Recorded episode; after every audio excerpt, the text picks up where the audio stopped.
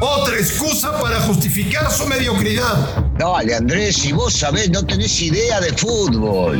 Footbox México, con André Marín y el ruso Brailovsky.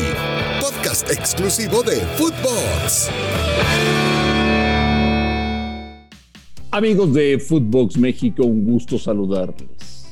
Jueves 18 de noviembre. Eso quiere decir que hoy es cumpleaños del señor Daniel Alberto Y lo vamos a felicitar, y lo vamos a jorobar, y lo vamos a molestar, y le vamos a preguntar. Ruso, muchísimas felicidades, ¿cómo estás? Bien, bien. Gracias Andrés, gracias a Huicho también, nuestro productor, gracias a la gente que me ha llamado y me mandaron mensajes divinos en, eh, en, las diferentes redes sociales. Bien, contento, feliz, todo, todo tranquilo. Un año más de vida, agradeciéndole a Dios que me permita seguir estando con mi familia, trabajando y teniendo salud. La estoy pasando bien, sí, la estoy pasando bien, sí, sí. Este, tranquilo, como te digo, es, un día más, pero, pero siempre que te hacen sentir el cariño de tu gente cercana, tus amigos, tu familia, eh, es, agradable, es sumamente. O sea, lo estás pasando bien. No, bueno, por supuesto, por supuesto, que yo sí, pobres, este, la, situación no está nada bien eh, en el tema que, que tiene que ver con selección nacional. Por supuesto que uno, como bien decía John de Luis, el, eh, el que contrató a Martino, mejor que Martino y, que, maneja eh, hoy por hoy el tema de la selección, me parece que ha cometido errores, eh, por ejemplo, estar en un evento de, de box cuando tenía que estar junto al grupo en este, en este último viaje, eh, el Tata con, con, decisiones que posiblemente no fueron bien ensayadas o tomadas dentro de la cancha, porque los resultados terminan justificando ¿no? lo que uno hace desde afuera o lo que pretende hacer. Los futbolistas de la selección que no han rendido porque son muy pocos los rescatables. Y entonces si el ambiente el ambiente no es bueno. Sabemos cómo se vive en México cómo quiere el mexicano ver a la selección siempre triunfar y que eh, totalmente duele el tema de perder sobre todo contra Estados Unidos y, y ahora más que nada un partido contra Canadá. Dos equipos o dos selecciones que en su momento este, no pintaban o por lo menos no tienen el fútbol como su principal deporte en el país. Te voy a contar un secreto. Hoy, precisamente hoy, se cumplen cinco años, cinco años ya, de que los brillantes directivos del fútbol mexicano dijeron, renunciamos a la Copa Libertadores. Hoy se cumplen cinco años. Hoy, hoy, señor Brailovsky, ahí tenemos las consecuencias. Bueno, porque hablamos de eh, el descenso y el ascenso, que por supuesto creo yo que perjudica porque no, no, te da para competir en algún momento eh, y entonces se relajan los técnicos, los directivos, los futbolistas y, la inversión se hace menor para, para esos equipos. Eh, hablamos de que no se juega Copa América, que no se juega Copa Libertadores, de que no se juega Copa Sudamericana y todo eso, por supuesto que no beneficia. Y uno dirá, no, pero para un minuto, en Canadá y en Estados Unidos tampoco hay ascenso y descenso. Sí, para, allá no hay ascenso y descenso, todo lo otro es el agregado nuestro, porque es una más lo del ascenso y descenso.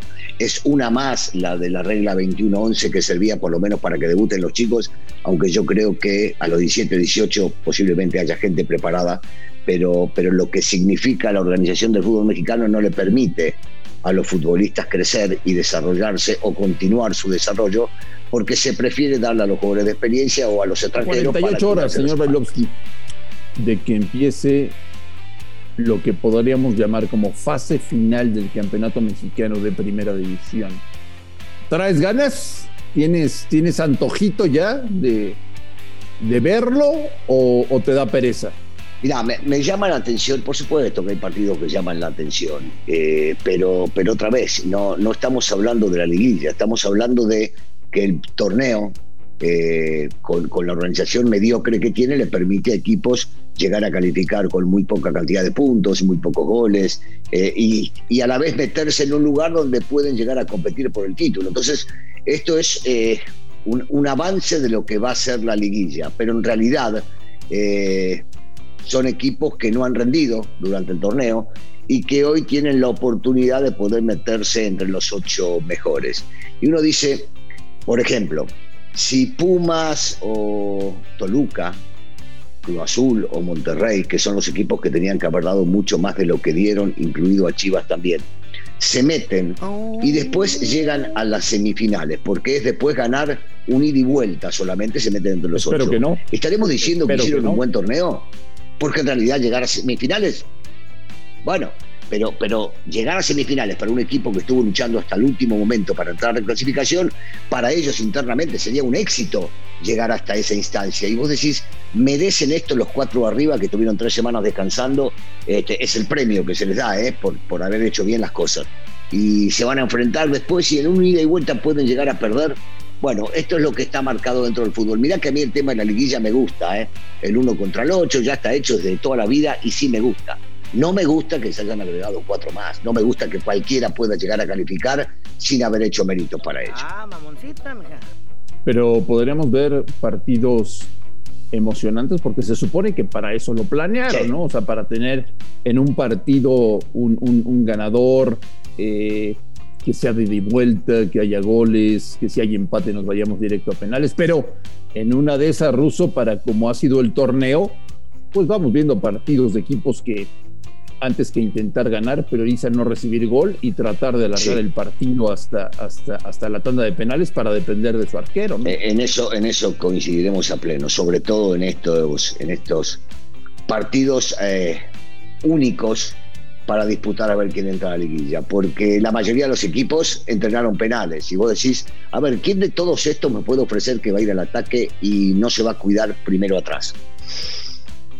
Difícil pensarlo, difícil imaginarlo, porque yo veo a Santos, un equipo que por lo general ataca constantemente.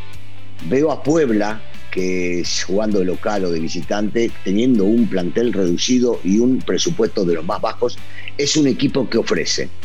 Después te digo una cosa, sin ofender a nadie, ¿eh? yo no veo equipos que eh, hagan un planteamiento pensando en el arco rival y después en el suyo. No, al contrario, primero dicen, vamos a cuidar el cero y si nos va bien de repente metemos un gol de contragolpe, alguna jugada a balón parado. Y si no, ¿saben qué muchachos? Vamos a los penales. Primero no perder. Es lo que piensa la mayoría. Yo no veo, no veo, Daniel, mucha intención de los técnicos de brindarnos un buen espectáculo el próximo fin de semana. ¿eh? Yo no les tengo confianza. Mm. Yo, yo otra vez insisto, eh, creo que el Arcamón va a salir a proponer, eh, que Almada va a salir a proponer, que, bueno, Javier y Reynoso van a cuidarse entre ellos. Eh, viendo lo que están haciendo Toluca y Pumas, te diría que también vamos a priorizar ver cómo está el manejo del partido. Esto no quiere decir que no veamos partidos que, la, que vayan algunos a presionar adelante, eso no, tiene nada que ver. Hablo de- del pensamiento de, lo que pueden llegar a, a dar o proponer o, ofrecer dentro de un partido. Eh, yo sigo insistiendo en lo mismo, ¿eh? van a priorizar primero cuidar su meta, primero que no me hagan gol. Y después vamos a ver, porque, a ver, te doy el ejemplo, no tanto Pumas y Toluca, pero sí Cruz Azul contra Monterrey. El que pierda fue un fracaso terrible, por más de que Javier haya ganado la Conca Champions y Reynoso haya salido campeón, es el último campeón vigente. Si pierde, el que pierda, uno de los dos va a quedar eliminado, va a ser un fracaso total. Y el otro lo vamos a poner como candidato a pelear por el título. ¿Estás de acuerdo? Sí, Sí, sí, bueno. sí, sí, sí, sí. Tengo mis dudas, Ruso, y te lo vengo planteando desde ayer, conociendo al aficionado al fútbol a este país, que hoy lo noto más molesto que Sí, nunca y con ganas de con ganas de reclamar y no encuentra un foro en donde pueda hacerlo.